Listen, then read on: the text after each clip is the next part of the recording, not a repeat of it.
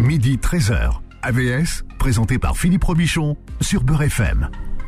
AVS, c'est pour votre santé. Bonjour, bienvenue, ravi de, vous retrouver pour parler de santé, comme tous les jours, à l'heure du déjeuner sur Beurre FM. Et nous allons parler de votre cerveau avec mon invité aujourd'hui, qui s'appelle Paolo Bartolomeo. Bonjour et bienvenue. Bonjour, merci de m'avoir invité.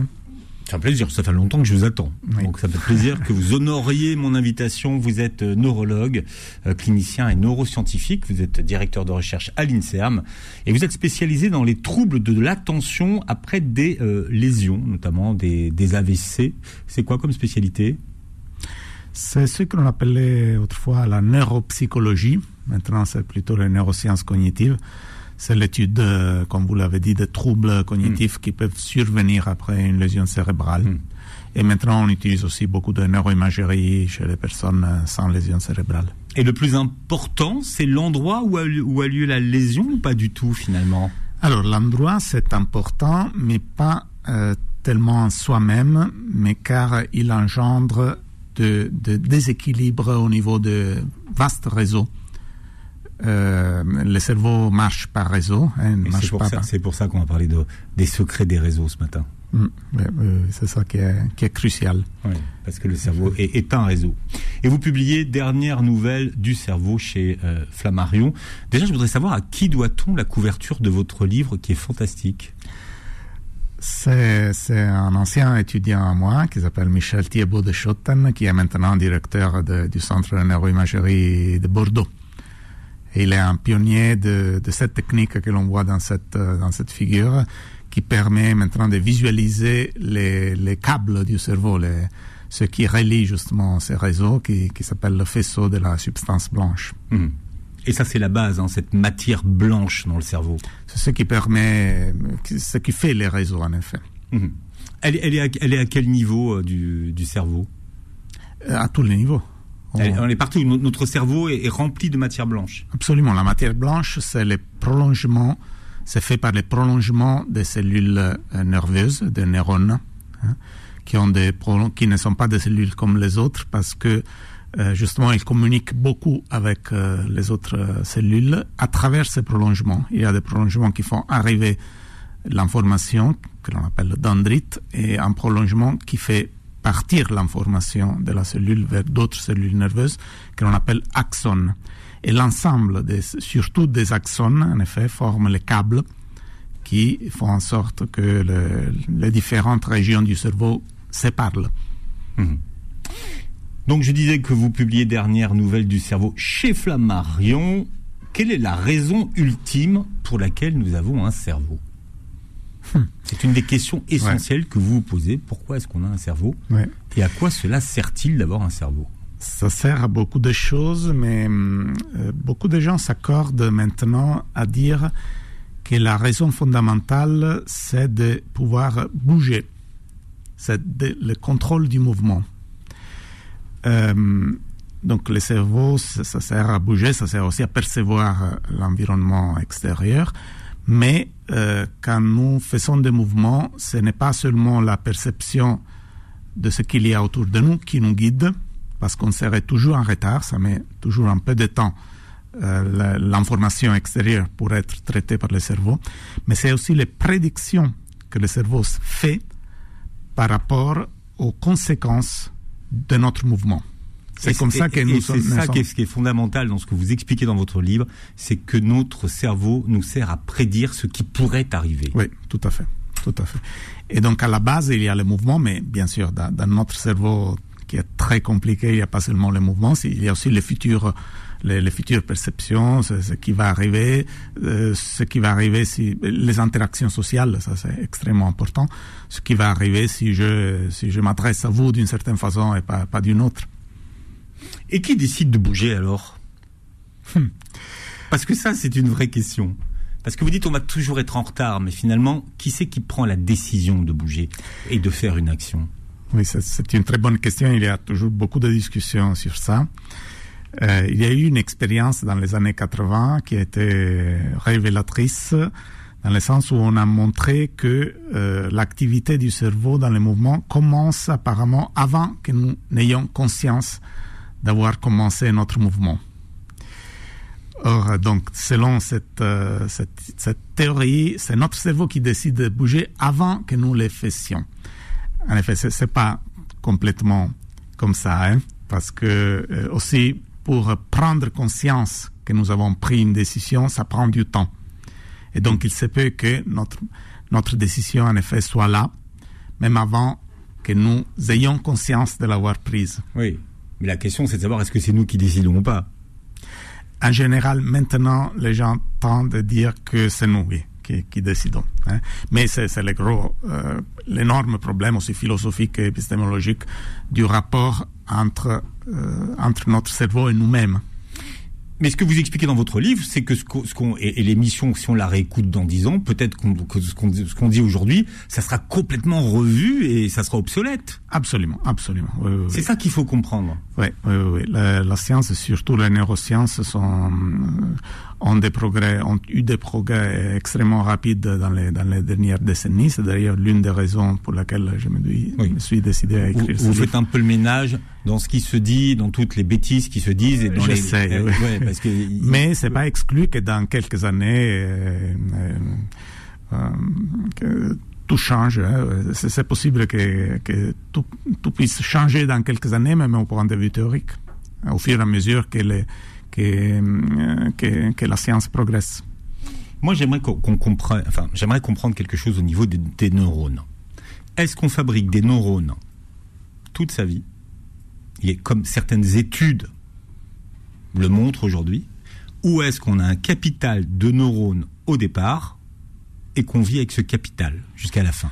Non, disons, en gros, on a un capital euh, de neurones à la naissance qui ne change pas beaucoup pendant la vie. Il y a quelques euh, dans, certaines régions du, cerveau humain, il pourrait y avoir, mais c'est pas sûr, euh, de, de, nouveaux neurones. Mais la, règle est qu'on a les neurones qu'on a à la naissance, même euh, on en a de moins en moins parce qu'ils meurent, comme euh, toute cellule. Mais ce qui augmente, ce qui peut augmenter, ce qui augmente avec l'apprentissage, avec la croissance, c'est les connexions entre les neurones. Encore une fois, ce qui est vraiment important, c'est ces connexions-là, parce que l'activité du cerveau, c'est une activité de réseau. Donc, c'est les connexions qui sont cruciales. Donc, si j'ai deux neurones qui ne sont pas connectés à un certain moment de, ma vie et j'apprends à faire quelque chose de nouveau, il se peut hmm. qu'il y ait donc une nouvelle connexion et ça, ça, ça, dure toute la vie. Oui, on peut continuer à avoir de nouveaux apprentissages, même en vieillissant et en ayant de moins en moins de neurones. Exactement, oui. Grâce à, cette, ce que l'on appelle une plasticité des de connexions des neurones. Hmm. C'est ce qu'on appelle les synapses, c'est-à-dire la connexion entre deux neurones. On peut, ça peut augmenter même, même, pendant le vieillissement. Hmm. Et dans ces cas-là, donc, si on apprend quelque chose de nouveau, c'est les connexions qui vont, on va avoir de nouvelles connexions. C'est ça qu'il faut comprendre. Oui, tout à fait. C'est pas des nouveaux neurones, mais des nouvelles connexions. Exactement. Qui vont se faire. Pourquoi vous combattez une idée euh, reçue et vous dites que finalement notre cerveau c'est pas l'objet le plus complexe du monde? Parce que ça ne veut pas dire grand chose. je ne sais pas comment on peut mesurer la complexité de tous les objets de l'univers, comme on a essayé de, de dire c'est sûrement un objet très complexe, mais bon, honnêtement. Mais ce c'est pas le plus complexe. On n'a on pas, on pas d'éléments qui nous permettent de dire que c'est l'objet le plus complexe. On n'a pas d'éléments de mesurer la complexité de tous les objets de l'univers. Donc ça, ça n'a pas beaucoup de sens de dire ça. C'est vrai que c'est un objet très complexe. Alors pour expliquer à ceux qui nous écoutent ce matin la théorie des réseaux, vous prenez un exemple, celui des hubs d'aéroports. Hmm. Oui, comme euh, il y a des grands aéroports euh, comme Charles de Gaulle par exemple, et des petits aéroports, je ne sais pas, à Montpellier euh, ou d'autres petits aéroports, ainsi dans les, dans les cerveaux, il y a des régions qui reçoivent et qui, qui envoient beaucoup de connexions, hein, comme Charles de Gaulle, et d'autres régions qui sont moins connectées. Et là, on comprend bien que s'il y a, par exemple, et on appelle hubs, ces, régions très connectées. Hubs Hub. Hub, oui. H-U-B. Oui. Et, euh, cela veut dire donc que si par hasard, par, euh, si l'un de ces hubs est lésé par un AVC par exemple, les conséquences sont beaucoup plus graves par rapport à la lésion d'une région moins connectée, parce que pas seulement donc la, région lésée, mais aussi toutes les régions connectées vont en, ressentir les conséquences de la lésion, parce qu'ils ne vont plus recevoir euh, l'information qu'elles recevaient avant. Hein. Hmm. Et, donc, euh, pas tous les endroits dans le cerveau ont la même euh, importance. importance Il y a le hub, il y a les nœuds, et il y a les clics. Oui. Oui, on appelle ça euh, les connexions dans le cerveau, euh, encore une fois, ne sont pas complètement uniformes. Donc, il y a des petits groupes de, régions qui sont très connectés, que l'on appelle une clique. Euh, ou, un, rich club, un club de riches, parce qu'ils sont très connectés avec d'autres régions. Et ça, on sait quelles sont les régions de notre cerveau qui sont très connectées, par exemple? Mais par exemple, euh, des régions euh, que a, dans, ce que l'on appelle le lobe pariétal, qui est un peu au-dessus des, des, oreilles, sur, euh, euh, disons, un peu presque au sommet de la hmm. tête. Ceux qui regarderont la vidéo verront où c'est. là, c'est là, c'est très connecté. Là, c'est très connecté et c'est très important, par exemple, pour, pour la, la, cognition spatiale, pour nous orienter dans l'espace, pour l'attention que nous portons dans l'espace. Hmm. Ça, c'est important. Est-ce qu'aujourd'hui, les neurosciences ont, vraiment euh, apporté toute l'explication sur la connexion euh, des neurones et du cerveau ou pas encore? Non, non, je dirais pas encore. Euh, on essaye de développer maintenant des modèles justement basés sur la connectivité pour essayer, par exemple, de prévoir la conséquence des lésions, même à long terme, hein, pour savoir comment les déconnexions causées par les lésions hmm. vont influencer les, comportements, les capacités du patient AVC, par exemple, à 6 mois, à 1 an, à 10 ans de la lésion. Mais ça, c'est du travail en cours. Oui. Et, ce qu'on voit, et ce qui est très intéressant, c'est de voir que finalement le cerveau compense. Absolument. En cas de lésion. C'est-à-dire qu'il va reproduire ailleurs euh, ce qu'on faisait dans une certaine euh, région qui, était, qui a été lésée. Absolument, oui. Ça, c'est quelque chose qui donne de l'espoir.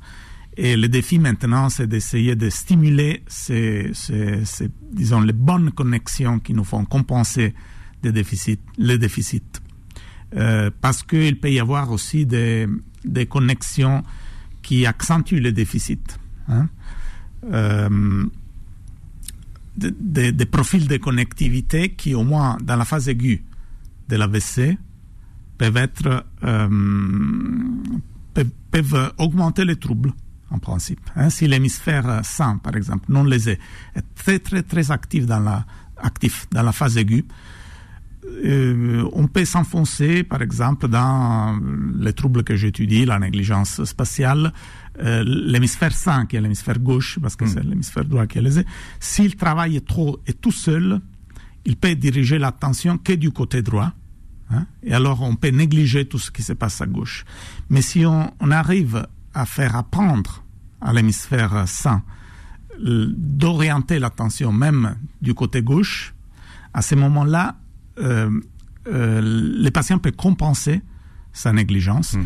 Et il se peut que ce soit exact, que ce soit les connexions entre les deux hémisphères qui permettent à l'hémisphère sain d'apprendre ces capacités de compensation. de compensation. Ouais. Et ça, c'est passionnant, faire une, forme de diversion. Alors, mon invité ce matin est Paolo Bartolomeo, qui publie Dernière nouvelle du cerveau chez Flammarion.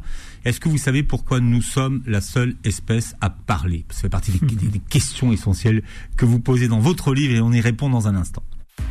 AVS revient dans un instant. Midi 13h. AVS, présenté par Philippe Robichon sur Beurre FM. Et nous recevons aujourd'hui euh, Paolo Bartolomeo, qui est neurologue, clinicien et neuroscientifique, et qui vient nous parler de son dernier livre qui s'appelle Dernière nouvelle du euh, cerveau chez euh, Flammarion. On disait tout à l'heure que peut-être que si on réécoute cette émission dans dix ans, eh on sera complètement en dehors des nouvelles, des nouveaux résultats de, la, des neurosciences notamment. Et vous expliquez par exemple pourquoi Kolgi, qui était prix Nobel 1906, eh bien, a défendu une, une théorie sur les neurones qui ne s'appelait pas encore neurones, complètement erronée. Et pourtant, il a été prix Nobel. tout à fait. Il a partagé ce prix Nobel avec un Espagnol, Ramon y Cajal, qui, grâce aux méthodes que Golgi avait développées, il a découvert vraiment comment, comment les neurones marchent.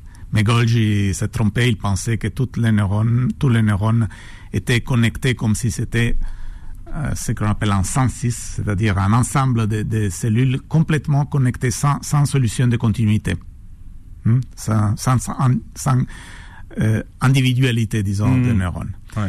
Il a continué à défendre cette hypothèse, même quand Cajal euh, lui montrait que... Le contraire. oui, le contraire, tout à fait. Oui. Déjà. Mais c'est ça la science, finalement.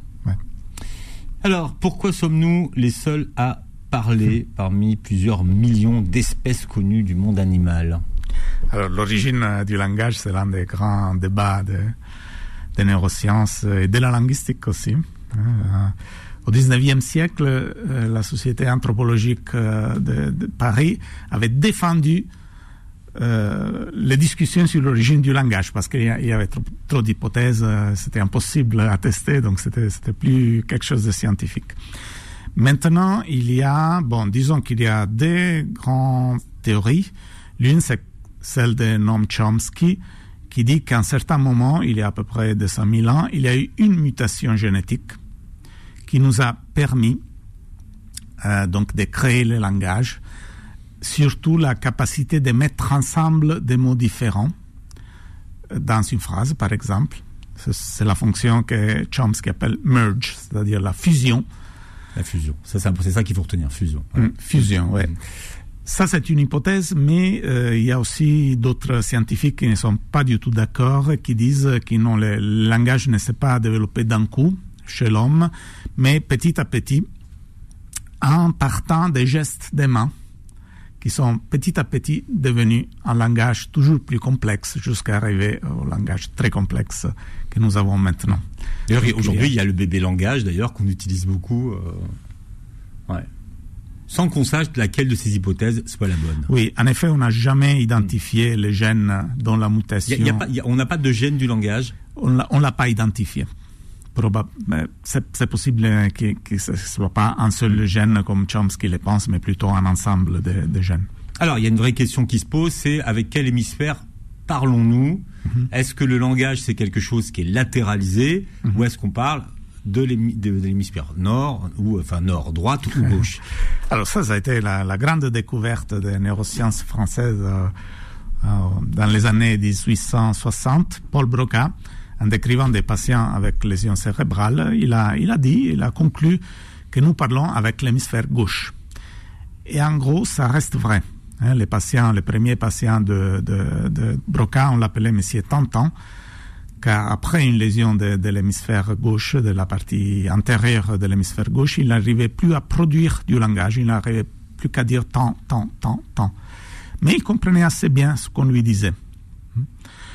Et après, il a étudié Broca d'autres patients. Et après, on a eu beaucoup, beaucoup d'autres données aussi de neuroimagerie qui montrent que pour parler, pour produire du langage, euh, nous utilisons surtout l'hémisphère gauche. Nous, dans le sens à peu près 90% de la, de la population, parce qu'ensuite, il y a des petites parties du, de la population qui soit ils utilisent l'hémisphère droit, c'est complètement croisé, mais c'est très rare, soit ils utilisent les deux hémisphères plus ou moins euh, de la même façon. Ça aussi, c'est assez rare. Disons, pour la, grande partie de la population, nous parlons avec l'hémisphère. Hmm. Et ça, ça, ça, on arrive à, le voir finalement, oui, oui, à l'imagerie. Oui, oui, on le voit très bien. Et alors, et pour les personnes qui sont alors euh, bilingues, ou enfin hmm. bilingues, trilingues, enfin qui, qui, parlent plusieurs langues, les polyglottes en fait. Oui. Est-ce qu'il y aurait une aire du cerveau dédiée à chaque langue ou, euh, ou pas hmm. du tout, ou finalement c'est la, la, même aire qui est mobilisée Alors apparemment, euh, il y a eu des études de neuroimagerie qui montrent que c'est pas exactement les, les, mêmes réseaux. En partie, ça colonise les, les, en partie les réseaux du langage un seul, mais euh, peut-être qu'il y a d'autres régions et peut-être aussi l'autre hémisphère, l'hémisphère droit, qui participe aux autres langues. Hmm. Et finalement, c'est euh, c'est plutôt un gage de bonne santé de notre cerveau que de parler plusieurs langues. Oui, il y a beaucoup de données dans la littérature qui montrent que ça, ça donne un avantage, effectivement. En termes, bon, c'est difficile à chiffrer, hein, mais hum, en général, quand on fait marcher le cerveau, c'est bien pour le cerveau. Hein. Hmm. Euh, donc, si on apprend de, nouvelles langues, même tard dans la vie, ça peut, euh, hmm. ça peut prévenir les troubles euh, du vieillissement, par exemple, les troubles cognitifs du vieillissement. Alors qu'on dit que finalement, plus on va en âge et plus c'est difficile d'acquérir une nouvelle langue, par exemple. En général, c'est vrai, mais c'est très en général. il faut toujours essayer parce que ça, aide quand même à retarder les, troubles cognitifs du, vieillissement. Hmm. Ça marche pour les maladies d'Alzheimer. Euh, euh, on, parle de langue, mais, mais finalement, combien le cerveau possède-t-il de langues euh, Oui, dans mon livre, je, parle voilà, d'une deuxième langue, d'une troisième, voire troisième ou quatrième que le cerveau peut apprendre. Et un autre langage qui a celui à lui, qui sont fascinantes, c'est la musique. Let's Groove. Ouais. vous, vous êtes un, vous êtes passionné de musique. Ouais. Oui, oui, je sais. Oui. Et, est-ce qu'on connaît l'impact de la musique sur le, sur le cerveau? Parce que vous disiez tout à l'heure qu'un des rôles du cerveau, c'était de prédire ce qui allait arriver. Absolument. Mais finalement, quand on écoute un morceau pour la première fois, qu'on l'a jamais mmh. entendu, mmh. est-ce que ça veut dire que le cerveau est en train d'imaginer la suite du morceau? Oui. oui. absolument. Et selon certaines théories, c'est même euh, à la base du plaisir que nous avons en écoutant la musique, même une musique toute nouvelle. Euh, c'est l'équilibre délicat entre ce que nous arrivons à prévoir et ce qui nous surprend. Il faut qu'il y ait les deux pour que ce soit intéressant et ce soit, ça nous fasse Plaisir. Oui, c'est ça. Absolument. Parce que là, on va se traiter de... Si on peut tout prévoir, euh, on s'ennuie. Si on peut rien prévoir, on comprend rien et on est désorienté. Mais si on arrive au, à ce juste milieu qui est différent des individus, de leur hmm. formation, bien sûr, c'est pas c'est pas le même pour tout le monde. Mais c'est euh, selon certaines théories, c'est justement cet équilibre entre prévisible et imprévisible, surprise, qui rend la, la musique plaisante.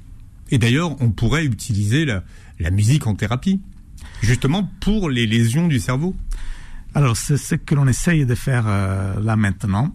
Je ne sais pas encore si c'est une hypothèse encore euh, euh, que l'on est en train de tester, mais personnellement, je suis impressionné quand je regarde les études de neurosciences de la musique par le fait que quand on écoute de la musique, on active vraiment beaucoup de réseaux du cerveau. Hein les réseaux du, plaisir, quand la, musique nous fait plaisir, les réseaux moteurs, c'est ce qui c'est ce qui crée les, les grooves, comme, comme vous disiez, quand on écoute la musique avec un rythme intéressant. Hmm, c'est un phénomène de réponse automatique finalement.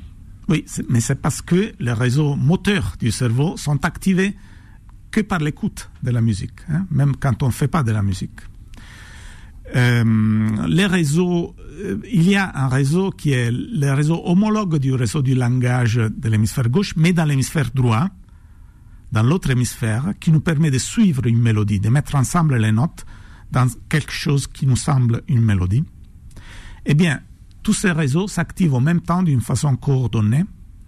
Et on se demande si, donc, en activant Hmm. ces réseaux en faisant écouter de la musique d'une façon intensive, hein, deux heures par jour pendant deux semaines, ça ne peut pas aider la communication entre les hémisphères qui pourrait aider à la compensation des déficits, comme je vous disais tout à l'heure. Donc c'est une hypothèse qu'on essaie de tester pour l'instant. C'est génial. Qu'est-ce qui se passe quand on lit une partition de musique? On, a vu ça euh, donc à l'Institut du cerveau il y a quelques années on a fait lire donc de, la musique à des musiciens et des non-musiciens. Et on a remarqué que chez les musiciens, la lecture de la musique, en partie, colonise euh, les, régions du cerveau, qui, les réseaux qui sont intéressés par la lecture euh, du texte. Mais en plus, ça, ça active même le système moteur, encore une fois, juste en montrant de la mmh. notation musicale. Mmh. Ces musiciens probablement s'imaginaient de chanter ou de jouer ce qu'ils voyaient, donc même leur système moteur était activé. Mmh. C'est ce qu'a fait Beethoven. Et la question, c'est de savoir comment Beethoven, qui était sourd, euh, comment il a fait pour accoucher de tellement de, symphonies parce qu'il avait une imagination musicale parfaite, probablement. Euh, c'est-à-dire, dans sa tête, euh, la, musique sonnait comme si c'était un orchestre réel. Et, mais tous les, tous les grands compositeurs probablement sont comme ça, ils arrivent à, hmm. s'imaginer exactement ce qui va se passer hmm. avant de le, coucher sur, sur, sur, papier. Oui, et on dit que le cerveau ne fait pas la différence entre ce qu'il imagine et la réalité. Hmm. D'accord ou pas avec ça C'est pas tout à fait exact. Non, normalement, si on n'a pas des hallucinations, il fait très bien la, la différence, oui. notamment avec les rêves. situation normale. Euh, on discute euh, sur comment il fait, mais non, une chose euh, que nous avons vue est que, par exemple, dans l'imagination, on n'utilise pas les, les régions sensorielles primaires qu'on utilise dans la perception. C'est les régions du cerveau où l'information arrive en premier de l'extérieur, hein, les régions visuelles mmh. primaires ou les régions acoustiques primaires. Dans l'imagination, on n'utilise pas tellement ces régions-là, on utilise des régions plus avancées, euh, de plus haut niveau, disons, euh, où l'information est traitée euh, avec moins de dépendance de, de la, du monde extérieur. Donc, par exemple, pour la musique, mmh. Euh, une manip euh, fascinante que l'on a fait euh, chez un pianiste qui était épileptique, donc il avait une épilepsie sans qui, qui, ne répondait pas malheureusement aux médicaments. Donc hmm. on avait c'est des déconnexions, des décharges au niveau du cerveau, les épilepsies. exactement, oui, c'est des décharges pas contrôlées. Hmm. dans les cerveaux qui, sont, qui peuvent être très invalidantes, bien sûr, parce que la personne est en capacité pendant ces décharges. Et hum, donc, chez ces pianistes, on lui a demandé de jouer des morceaux sur un clavier normal ou sur un clavier déconnecté qui n'avait pas de, son. Hein. pendant qu'on a enregistré l'activité de, son cortex auditif et du cortex qui est mm. autour, et on a vu que quand il jouait de la musique en, écoutant les sons, bien sûr, il y avait le cortex auditif qui s'activait, mm. comme, comme on s'y mm. attendait, mais quand, quand il jouait sans son, euh, donc probablement imaginer d'entendre la musique, c'était les régions autour seulement qui s'activaient, pas, pas les régions acoustiques primaires. Mmh. Hein. Donc c'est des régions qui reçoivent l'information acoustique, mais à un niveau plus élevé. Paolo Bartolomeo est notre invité. Votre livre euh, s'appelle Dernière nouvelle du cerveau chez Flammarion. Euh, on a besoin de, de, nos yeux pour voir Non, tout à l'heure. Est-ce qu'on a vraiment besoin de nos yeux pour voir? C'est la question que je vous poserai dans un instant. AVS revient dans un instant. Midi 13h. AVS, présenté par Philippe Robichon sur Beurre FM. C'est passionnant. Hein. Euh, on écoute Paolo Bartolomeo qui est avec nous aujourd'hui, hein, qui neurologue clinicien et neuroscientifique, qui publie dernière nouvelle du cerveau chez euh, Flammarion avec beaucoup beaucoup d'informations. La question euh, qui pose un vrai défi aux neuroscientifiques aujourd'hui, c'est quel est le siège de la conscience? Et la conscience, est-ce que son siège, c'est le cerveau ou pas? Et pourquoi c'est tellement compliqué de répondre à cette question? Hmm, parce que la conscience, c'est une expérience subjective hein, qu'on ne peut pas voir de l'extérieur. Chacun a sa conscience privée. Chacun voit son rouge ou entend un son et on n'a pas moyen de savoir si mon expérience du rouge est exactement comme la vôtre. Hmm. Phénomène qui se renouvelle tous les matins. Hein. Oui. Mais, mais, même, mais même pendant la nuit, nous revons et c'est une forme de conscience. Une forme de conscience qui n'est pas liée directement, disons, à l'environnement extérieur. Et tout ça, oui, au moins en tant que neuroscientifique, je pense que ça dépend surtout de, l'activité du cerveau. Euh, on discute énormément de, détails. Hein. Il y a beaucoup d'hypothèses. Euh, disons, en général, euh, plusieurs hypothèses s'accordent pour dire qu'on est conscient de quelque chose quand l'information circule dans de vastes réseaux, encore une fois, euh, du cerveau. L'information, par exemple, visuelle, si elle reste localisée aux aires euh, visuelles primaires, hein, hein, elle, probablement, elle n'a pas moyen d'arriver à un niveau conscient. D'accéder à la conscience. de traitement. Voilà. Mais à travers, par exemple, l'attention, et probablement justement à travers ces réseaux de l'attention dont on parlait, qui sont surtout dans l'hémisphère droit, qui nous permet d'avoir une conscience du monde extérieur. À travers ça, l'information peut être amplifiée et diffusée dans des vastes réseaux du cerveau, et à ce moment-là, c'est possible qu'elle devienne consciente. Hmm. Et ça, les, neuroscientifiques travaillent dessus. Hein. Beaucoup, oui, oui, oui. Ouais. Ils cherchent. Ça vaut un Nobel, ça. Je vous posais la question de savoir tout à l'heure euh, si on avait vraiment besoin de ses yeux pour voir. Mais pourquoi cette question euh, est légitime? Tout le monde, évidemment, tous ceux qui nous écoutent, ils disent mais bien sûr qu'on a besoin des yeux pour voir. On a besoin des yeux pour voir la réalité extérieure.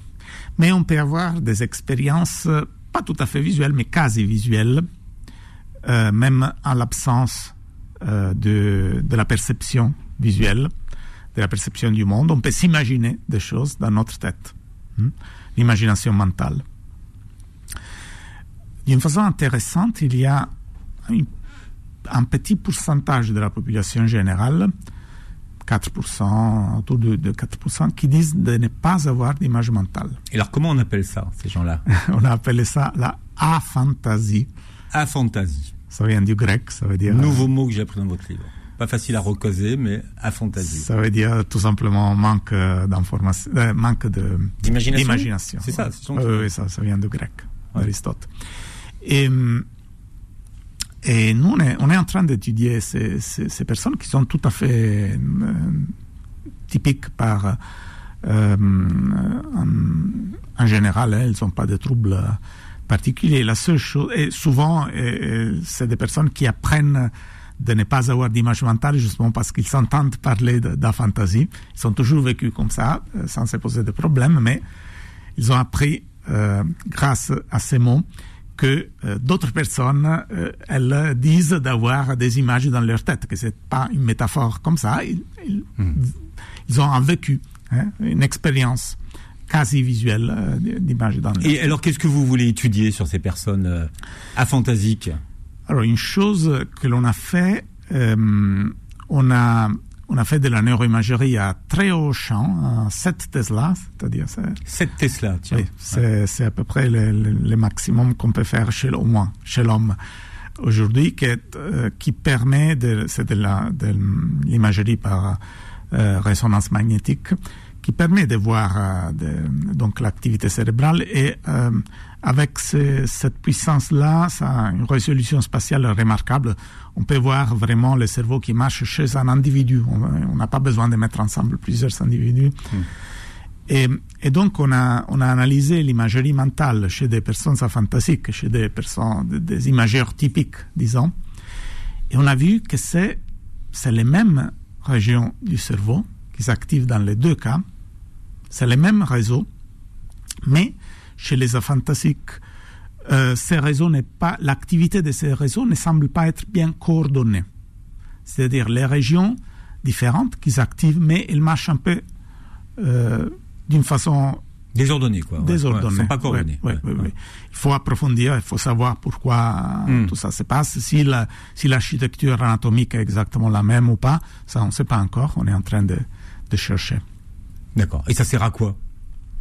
L'imagination mentale. Oui, de, de, de, comprendre finalement pourquoi c'est. Euh, Alors, une autre chose qu'on a découvert est que ces personnes aphantasiques, même s'ils n'ont pas l'expérience subjective de l'image mentale, ils ont quand même l'information liée à l'imagerie mentale. Par exemple, si je vous demande quel est le rouge le plus foncé entre les fraises et les cerises, bah, Qu'est-ce que vous en pensez? ça, dépendra de. Ça, oui, typique. C'est typique, mais bon. Entre une fraise typique et une cerise typique. Bon, je dirais la cerise est plus foncée. Voilà, exactement. Traditionnellement, ouais. Absolument. Pour dire ça, vous avez imaginé une fraise et une cerise, j'imagine. Hum, exact. Voilà.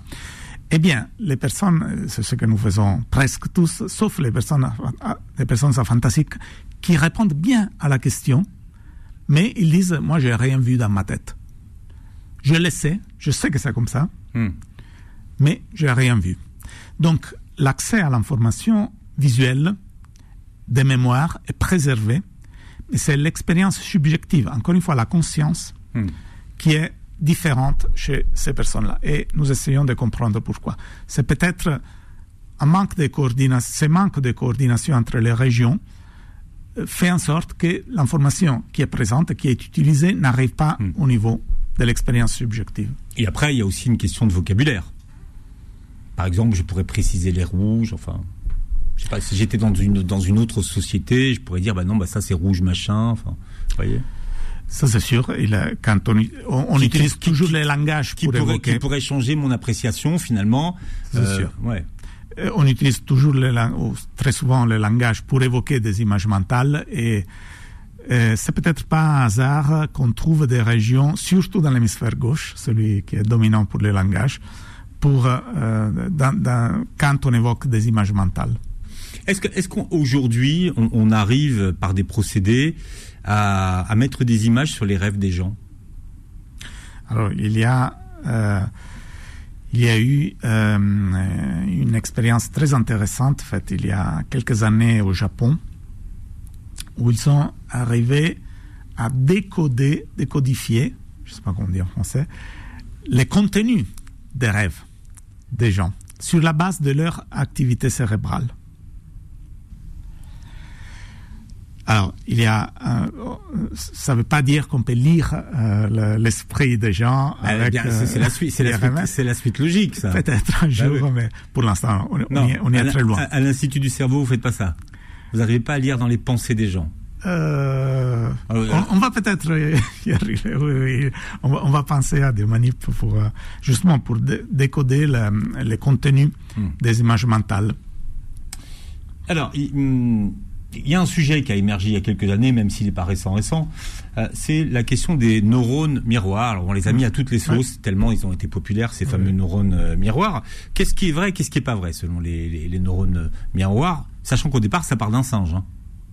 Tout à fait. Ça part des singes, c'est commencé il y a un peu plus de 30 ans. par hasard, hein, quand des chercheurs en Italie, des neuropsychologistes italiens dans le groupe de Rizzolatti, ils ont, ils ont, ils étaient en train de faire une pause pendant qu'ils enregistraient des régions que l'on appelle prémotrices du singe. C'est des régions qui sont importantes pour euh, programmer des mouvements complexes. Hmm? pendant que l'électrode était dans un de ces neurones, ils étaient en train de chercher de faire une pause, de manger un sandwich.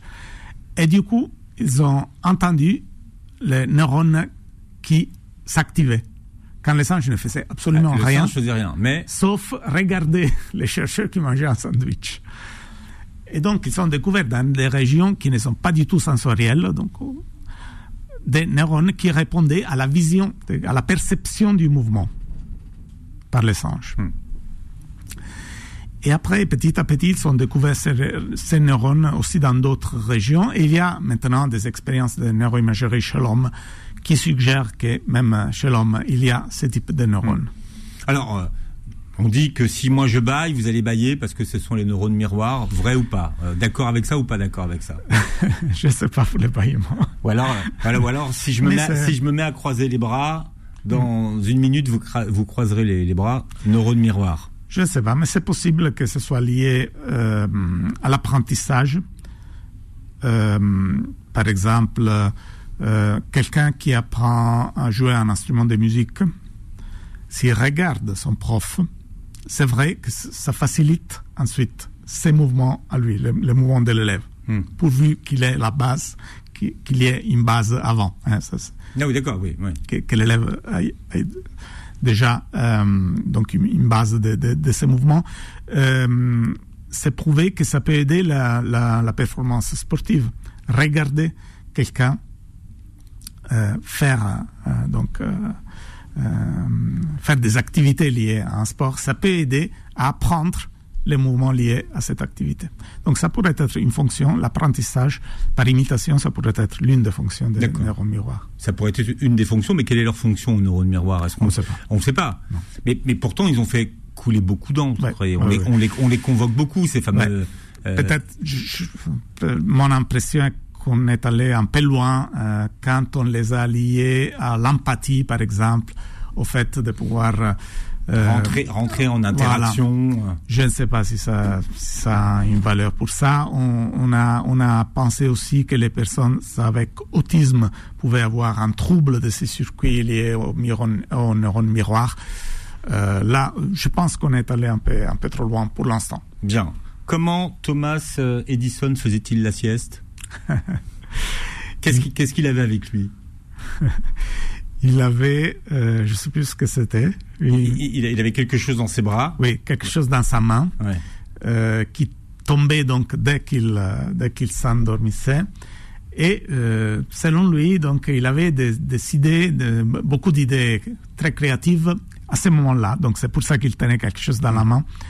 Euh, il la faisait tomber pour être réveillé au moment de l'endormissement, quand il était au maximum de ses pouvoirs créatifs. Et il notait l'idée qui venait à ce moment-là.